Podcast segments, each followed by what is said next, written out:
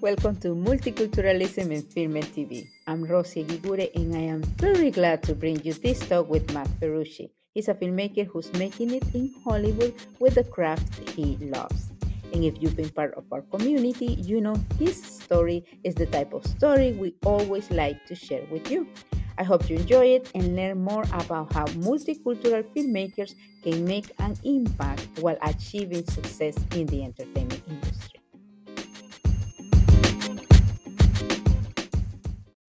Hi, Matt. Welcome and thank you for being here. Yes, thank you. Thank you for having me. As you know, you are our guest of honor this month uh, because we're celebrating, and, and, you know we really want to celebrate all the cultures. And as we always celebrate Latino, Black History Month, this is the month for the Asian American and Pacific Islander Heritage Month. Um, so, what can you tell me about that? And thank you for representing because you were born in San Francisco, but you uh, your origins are, are Pacific Islanders. So, tell me. Yes, yeah, th- and once again, thank you for for having me on the show. Um, yeah, I'm I'm uh, you know an Asian American Filipino American filmmaker. Um, I was born and raised in San Francisco um, in the 80s and 90s, which was such a um, diverse melting pot. You know, this very progressive, um, cosmopolitan city. Um, and uh, it was just, I was just so lucky to grow up in, in a place that wasn't, uh, you know, the suburbs or, or, or very segregated. Um, you know, my mother was Filipino. I'm mixed. you know, I always kind of joked, I'm, I'm kind of an in between. Mm-hmm. Um, you know, my mother's uh, Filipino. She was born and raised in Hawaii. Uh, my father's Italian, but uh, it's funny. I, always, I always, everyone when I was an actor told me I looked Latino. So, um, you know, it was this thing growing up where, uh, uh, uh, you know, I was just brown.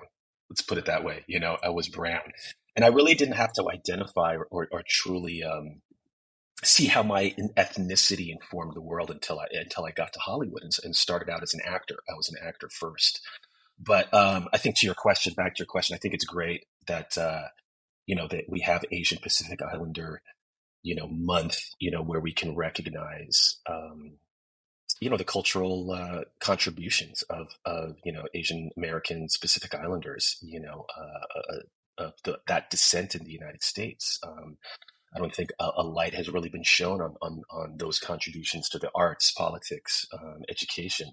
Um, so it's great that we now have that spotlight.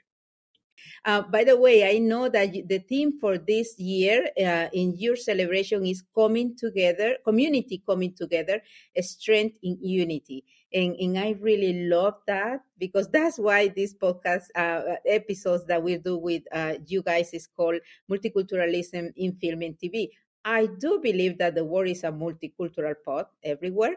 Um, yes. Um, but I, I, really just want to highlight that and recognize it. Uh, so that's why this spotlight is for you. Can you uh, tell me the difference when you were born and raised in there in the 80s and 90s, as you said, and then coming yeah. to LA? How did you see? Because I came uh, from uh, Honduras uh, at the beginning, but then Miami, where I lived a lot, and it was, right. you know, Latinos. We, we always say that we speak English in the signs in the stores because you know we speak a lot, a lot of Spanish sure. mostly.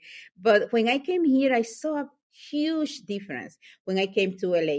But eh, did you see that difference eh, in San Francisco and LA about well, multiculturalism? You know, mm-hmm. um, it's, it's, it's interesting. That's actually like a really big um, sort of discussion. Um, you know, uh, San, you know, Northern California and Southern California really should be different states. They're almost like different countries because they're so different.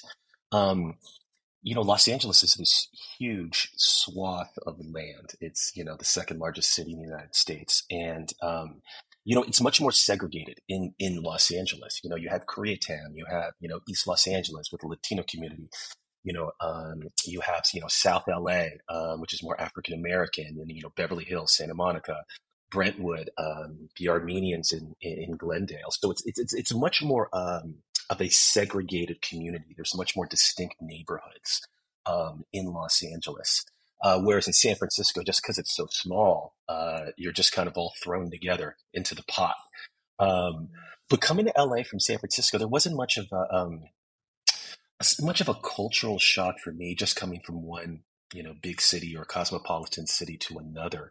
Um, you know, the characteristics of Los Angeles and Hollywood is a whole different, you know, topic of conversation where um, I think the biggest thing that I had to navigate was, um, you know, I don't think I, am wrong in saying there's there's a lot of more stereotypical things about Hollywood where where a lot more surface stuff matters, um, mm-hmm. where you know looks, um, sort of your uh, your the, the heritage of, of who you know, what you know uh, in LA seemed more important at the time. Uh, making those connections uh, and, uh, seemed more important at the time. But I, I, think growing up in San Francisco, it actually it really helped me because it, it, gave me such a broad view of the world um, and access to so many cultures that you know when I went anywhere else. I, I felt a little stronger in who I was. One of the things that you said, um, it was when you came that time it was who you know which i think in many industries is like that. And and you know it's like if you go to wall street but do you think the entertainment industry is changing from when you first came to now? How everything is being done? yeah. Yeah absolutely. Um, you know and it's obviously moving at such a faster pace uh, the changes and you know obviously because of technology uh, things are moving so much quicker within the business but uh, yeah, I think absolutely there's a different mindset um, on just the way people look at the world in perspective. I think a lot of those walls have been, you know, uh, uh, crashed to the ground in the last three, four years. Um, and, uh, uh, you know, when I got here, um, you know, as an actor, uh, you know, we, had headshots. you know, there's no there's no more headshots. You know, you could get an audition wherever you went. Uh, it was just such a a different business. And on one respect, when I when I was first got here in LA in the early aughts, um, and really started my career out in like 02, 03, 04, there could be an argument that there was more access back then. Um, you know, um, uh, to things. Uh, but then again, at this time, you know, in the business now, there's there's so much more, um, you know, with uh, with streaming and with with social media. You know, I think everyone has a uh, has has an opportunity now more than ever. Um, uh, but that also comes with its disadvantages as well. You know, I think um, uh, it's harder to, to, kind of see what you know the cream rising to the crop um, to the top um, is a little harder. But um, you know, definitely as far as like the roles and and just culturally and, and some of those uh, uh, racial standards have been completely dis- demystified over the last you know decade or so. Um, now more than ever, I mean, uh, um, uh, you know, I think every job or role now you're looking to um, broaden the the ethnic background of every cast. Uh, whether that's right or wrong, um, I think that's a good thing. Um, so, uh, so much more. Many stories are being told now, um, more than ever, um, and I think that's really great. That's the, that's a big difference. Yes, and like you said, um, there are advantages and disadvantages every time, but um, we should take advantage of the advantages. so yes, no, I agree yeah let's go to your career. Oh my god you you have done so many things and work with uh, so great so much. You're a, a very talented uh, uh, filmmaker so but you started as an actor like you said and then yeah. um uh, what is it that you like the most? Because you have directed you're a director and a producer. What do you like to do the most? Well, you know, I think uh, uh, when I started out as an actor, um, you know, everything sort of led me to becoming a filmmaker. You know, it was a natural progression from uh, being an actor for about 10, 15 years. But during those times, I was always very curious as an artist. You know, my, my vision was it wasn't in a box as an artist. I was always curious. I was always writing. Um, and as it's sort of the technology evolved um, and it became more accessible, accessible to become a filmmaker, um, I started writing. Um, and then I started editing and then I started directing and I got behind the camera. But all of that stemmed initially from being an actor and going to uh, acting school and really learning how to tell a story. Uh, so, so uh, you know, being an actor was really my roots. That was the foundation for me as an artist, and, and really learning uh, this business and learning how to tell a story. Um, you know, now I, I, I so much, uh, you know, love directing and sort of put, you know, acting on the back burner. Um, sort of retired from that. Uh, directing, there's just so much more control over the story, your career. Um, Um, I think just more creatively fulfilling for me. But uh, I loved those days as an actor, and uh, those those were great times, and, and really made me who I am as an artist. Yes. So you studied acting, and you also are a USC graduate. Um, when you were um, a child, I don't know, a teenager, uh, when did you Yeah. wanna be a storyteller? It's funny. I was talking about this with someone the other day, and it was, I remember it was 1981 or 1982, and I remember my father took me to see Raiders of the Lost Ark with Harrison Ford. And I remember I must have been six or seven at the time, and I remember in the uh, watching it and, and just being completely enthralled. And I remember my dad told me that, you know, obviously this isn't real, but uh, that's a job. All those people, that's a, that's a job that people have, you know, that from the actors to the people behind the cameras to, to everything, that's, that's, that's a job and it's in Hollywood. And I didn't know what I wanted to do, but I knew I wanted to do that. Mm. And uh, I always remember that was the film that said, "Oh, I love this. I love these stories. I, I want to be a part of this uh, this world."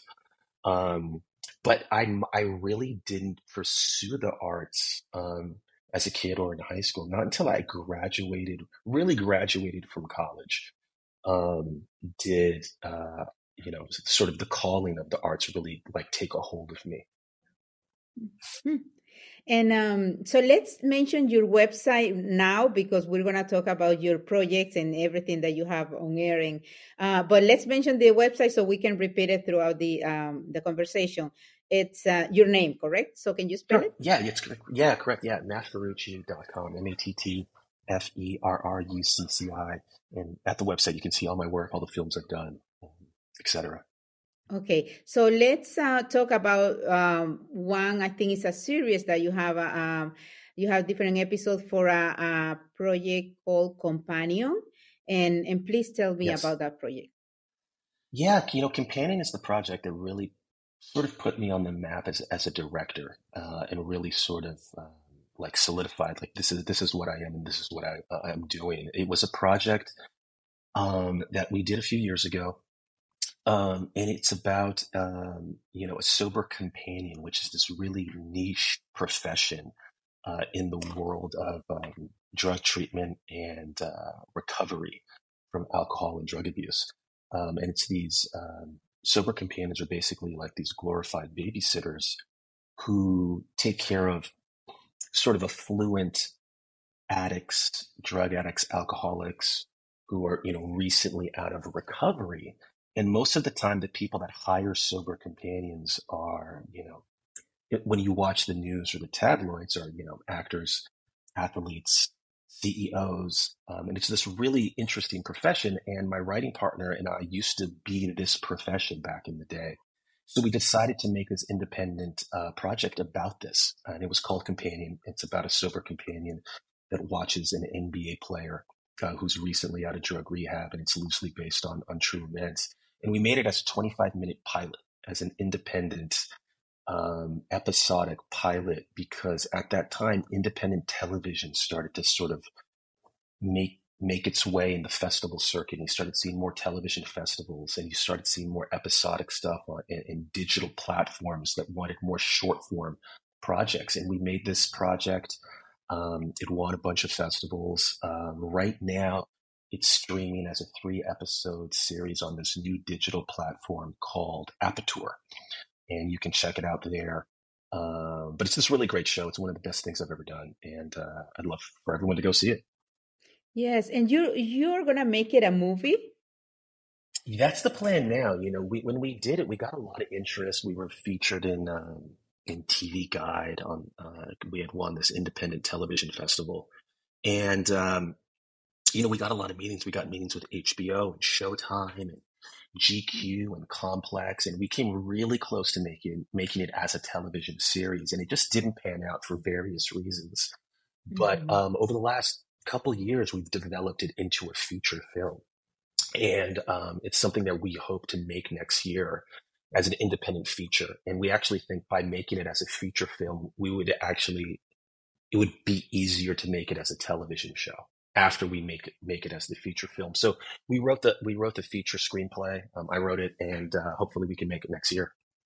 That's great, and I can't wait to to really watch the film. And also, I'm gonna go to Aperture, the the platform you mentioned, because oh my God, that's a story very interesting story and like you said and i will always say it's it has to be coming from our heart and if you work yeah. like that and and you said your your uh, writing partner did also so i know that's something that we really it came from the heart so thank you for that. I really love those types of stories. And now you have another, um, and you and I remember this and other um, projects have been nominated and, and won awards. So, and I know you're very talented. So tell me, you were very highly recommended. Tell me about anything you. for you. Um, a, a short film, yeah. I think you did. Yeah, that's the, that's the last thing I directed. It was a um, anything for you was a, a short film that I made, and it was adapted from this award-winning one-act play uh, by this great playwright in New York named Kate Allen. And um, it was a play about um, two women, uh, two best friend women who are married uh, to men. And one woman decides to have an affair on her husband, but she wants to have it with her best friend. And I thought this was such a fascinating one act. It was so funny. And I think it's just more poignant than ever with like sexual fluidity and whatnot. And I decided, well, let's flip the genders. And I thought it'd be more interesting as two married men uh, who would want to have affairs on their wives with each other. So uh, I adapted it. I got permission from the playwright. I recast it as two men. I, I also cast it as um, with two, uh, you know, uh, uh, people of color. And, uh, you know, one of them was Alain Uy, a Filipino American actor who's been on a bunch of shows, and Sunkrish Bala, a South Asian actor who's also been on television on a bunch of shows. And um, we shot that. Uh, we, it went on the festival circuit last year. And what was great about that project is that you know you were speaking previously about like community. That project really ingratiated me into the Asian American film community. Mm-hmm. Uh, we we had played probably seven or eight Asian American film festivals, Asian film festivals here in the United States, um, some really prestigious ones, and that that project was the, sort of the the catalyst to get me, um, you know, more connected um, to the Asian film community, uh, and I think that was the best thing that that actually came from that project. So, wow, Yes, it's and again, you're very versatile too. Um, I think uh, you have worked in comedy, and um, tell me about your work in that uh, area in the comedy, which for me is, um, you know, whether you're uh, specialized or focus on, um, I don't know, uh, fiction or, but you have uh, wrote and directed comedy. So tell me about that.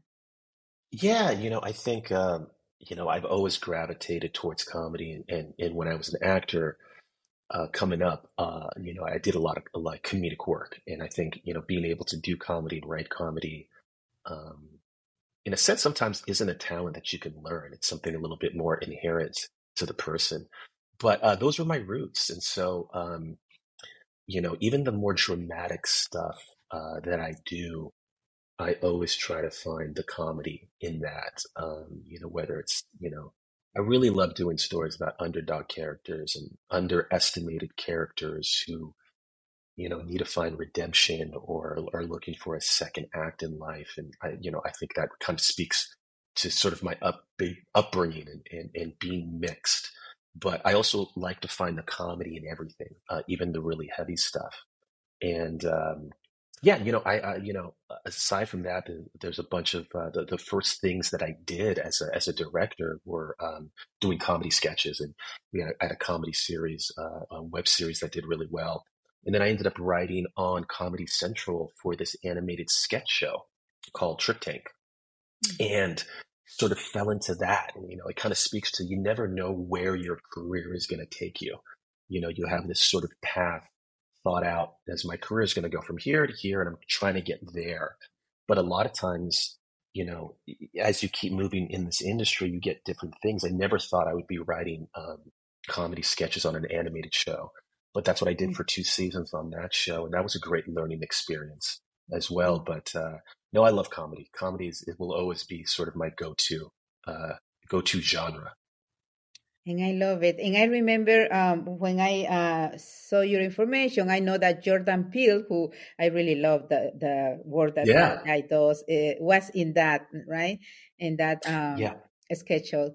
Um, you also, um, there was a, a, a best pilot, uh, a dark comedy, Kensington. Can you tell me about that one?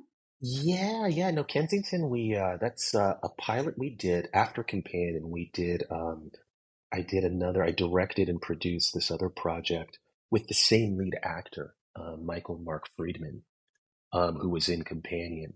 And he was born and raised in Philadelphia and wanted to do a, uh, he had written this great script about this therapist um, in Kensington, which is the roughest neighborhood in Philadelphia, and arguably the, one of the roughest neighborhoods in the United States. It's, it's a neighborhood that's unfortunately known now as being um, um, it's one of like the heroin capitals of the uh, the United States. It's they've just really been decimated by drug abuse.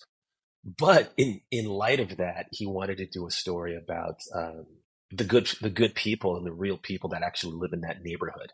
You know, because that neighborhood gets such a bad rap, and so he wrote this really funny, dark uh, comedy about a therapist who opens up a practice in this really rundown neighborhood. And um, you know, it was once again we I I used the same actors, the same crew, and we went and shot this thing, and you know that project really took on a life of its own, sort of shining a, a different light on therapy and and, and a community, um, talking about community, the community of Kensington and that community of Philadelphia. And uh, it did really well. It had a great life on the festival circuit and uh, got a lot of recognition that I didn't see coming and it was just another step in sort of my path as a filmmaker to get where I am today. So, oh and you can God. also see that on my website too. Yeah. Yeah, but I oh God, you're mentioning the you know the the story of this um projecting is is oh my god I, I i really love all the the stories and are different stories yeah. are different gender genres but you really i i like the focus um of, of your stories there uh, there's another one that i like to know or the audience to know uh, yeah. called real men uh, real issues that is in another network uh, tell me about that one yeah that was uh, one of the first projects we did and um it was when web series were really kind of the sort of the uh, when web series were coming out, sort of the, the incubation of the internet and, and, and putting content on on the internet. Um, you know, I did that. That project I think might have been like you know 07, 08. Um, and I think what's great about that project, and you know, speaking to people out there that are thinking about getting into filmmaking and looking for advice, that was a project where me and my friends, we just wanted to make something and we grabbed cameras and I just found uh, the most talented friends I had. And it was a tiny crew. There was only like four of us who made this show and we wrote it and we went out and we shot this series about two best friends, just bumbling idiots who are trying to make their way through Los Angeles, um, you know, in their, uh, in their early 30s, late 20s. And, you know, we kind of called it like the male sex in the city but they were just sketches and they were five to six minute episodes um, about dating life being a man and uh, i ended up editing all of those that's where i really learned how to edit mm. um, uh, my own projects you know i basically just taught myself you know went onto youtube you know i always mm. joke about you know having a degree from youtube university and uh, taught myself how to edit and we did this show and we just threw it online and we just put it out there in the world, expecting nothing from it. And uh, some people saw it, and at the at the time, it's no longer in business. There was this network called Babelgum, mm-hmm. and they had seen it, and they were like, "We want to put this on our channel." And uh, what started out as just a you know a dumb, funny idea with a few friends ended up being on this uh, this channel and gotten written up and and, and got us uh, you know, heightened our profile in a way that, you know, as storytellers. But it all just started with us just grabbing a camera and, and shooting something. Wow. And and I really would like to um I don't want to say end because I really this is such a great yeah, conversation. No, yeah. uh, but this um uh, you know the recommendation because as you had mentioned before at the beginning you had uh, the other project in this aperture uh, platform and also yeah. when you were doing this there was uh, this bubblegum network right so the content distribution for our projects is different now and we have more opportunities uh, what would yeah. be the advice that you give to these uh, new filmmakers emerging filmmakers um, on doing things yeah, yeah. I mean, I think if, if anyone's out there interested in making films and learning how to be a filmmaker, you know, obviously the first thing I would do is, is to jump into class, you know, whether that's an acting class, a film class, any kind of class, because, you know, at first you just want to build your community. You know, you can't uh, do it alone. Being an artist, uh, a lot of times can be very isolating.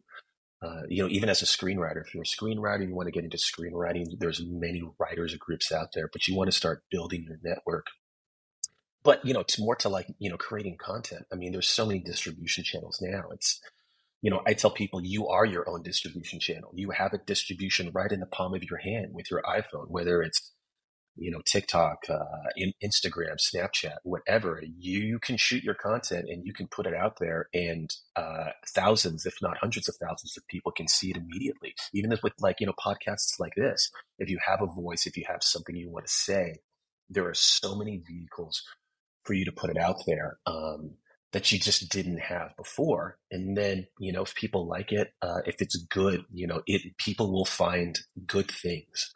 But uh, yeah, I just tell people all the time, uh, just to continue to shoot, continue to make some, make things, and it's not always going to be great right away, but that's good. It's always going to build, and you're going to get better from it. But um, um, write something, grab something, shoot something on the weekends, edit it. You can learn yourself. There's so many apps and everything, and just uh, and just go for it.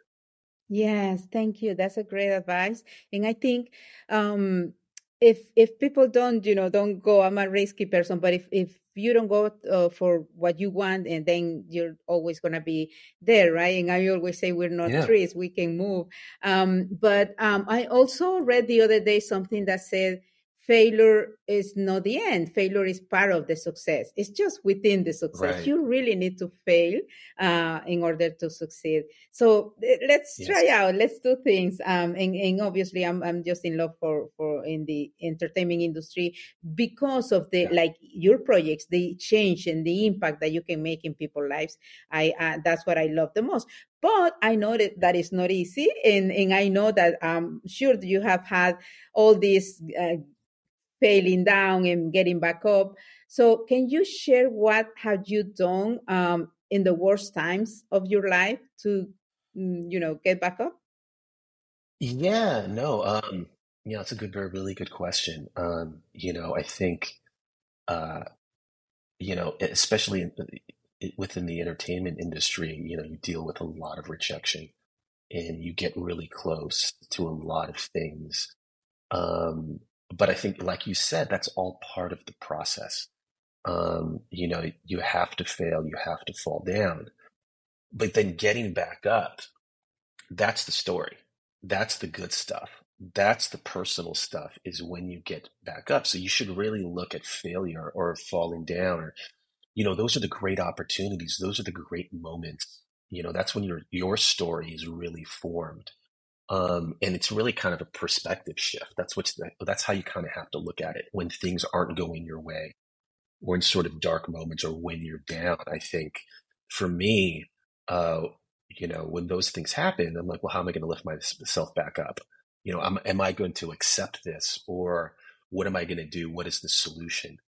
And you know, that process, that journey of of getting back up or starting over again that's where you really find your artistic, um, you know, story. That's that's the youth that that that keeps you creative.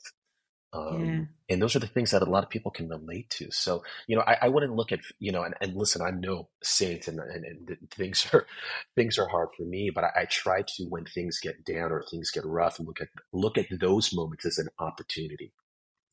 Exactly, exactly. It's like you said, and, and it is those moments is when you really feel down. Uh, is um is when there's a spark, like you said, and those new ideas is what takes you to the other place that Papa Dios, as I call him, uh, takes you. Yeah. There's something that I, I like to ask you. Uh, finally, yeah. finalizing. I really don't want to let you go, as you can see, but um, no there's a well-being. How do you take care of uh, your well-being? Because that's important for our audience too. I really would love for people to have success to go for what they really like, but also to take care of, of their well being. How do you do that? Yeah, uh, again, a really good question. You know, I think, um, you know, outside of sort of the obvious um, answers, you know, you know, health and and and and uh, you know, I think state of mind. I, I think you know, I think there's a there's a there's a there's a world out there that we need to be more involved in. And I think that, you know, and for me, this is something I need to practice more often. But um, I just, I just think there's a lot of, and this might be a big, big answer to this question, but there's a lot of things that are that are isolating us these days. You know, keeping us at home. You know, whether it's your computer, the television, streaming, your phone, apps, technology, um, are really, you know, uh, they're supposed to make us more connected. But I think you know the society has never been less connected to yeah. people and human connection. And, you know, I think for my well being is, is really sort of forcing myself a lot of times to get out there in the world, to experience things. You know, nothing's going to happen uh, inside. And so, you know, I think if anything, just sort of a really simple answer is, is, is to get out there in the world, to experience things, to sort of put that technology down, to to force a human connection with people to call your friends to stay connected. And when when when you do that when i do that i feel so much better about myself and my place in the world when i'm talking to friends talking to families experiencing the world putting that phone down. Um, i think that really can be the, a really good starting point and, and one of the most health the healthiest things you can do for yourself. Matt this has been one of the most, I don't know how to tell you, your answer, uh, the most on point because you know i've always said okay let's do exercise let's let's eat well let's let's be spiritual but you are so on point with that answer because i understand because of this remote work that i understand that it was good like you said sure. but has affected so much the mental health um, um yeah. because I, I believe in the hybrid. I think it's the word the half and half. Yes, let's work from home right. uh, for a half and half if, if you do that. But but getting to know what the other people are suffering because there are other people mm-hmm. suffering and and it's it's good when you connect with those other people going out and and not only with the people that think alike and that's another thing right and you don't have to keep yeah. disagreeing and fighting with people but at least knowing that everyone is suffering and everyone deserves to be happy too. So um, that's a really great advice for the well-being. Thank you so much matt for that. Thank you. Oh, no, thank, you, thank, you, thank you, thank you for uh, sharing your story, and please repeat your website so people can go and look for look for you, look for your work, and thank you for doing what you're doing in the world. Thank you. Thank you so much. And uh, yeah, uh, you can see all my work and, and everything and updates at, at, at uh, www.mattferrucci.com. And I just want to thank you for, for having me on this podcast. I mean, like, this is to our last answer. This is what this is about just having these conversations and this connection with someone new and, and discussing these things is, I think, really, really important. Thank you so much. Thank you, Matt.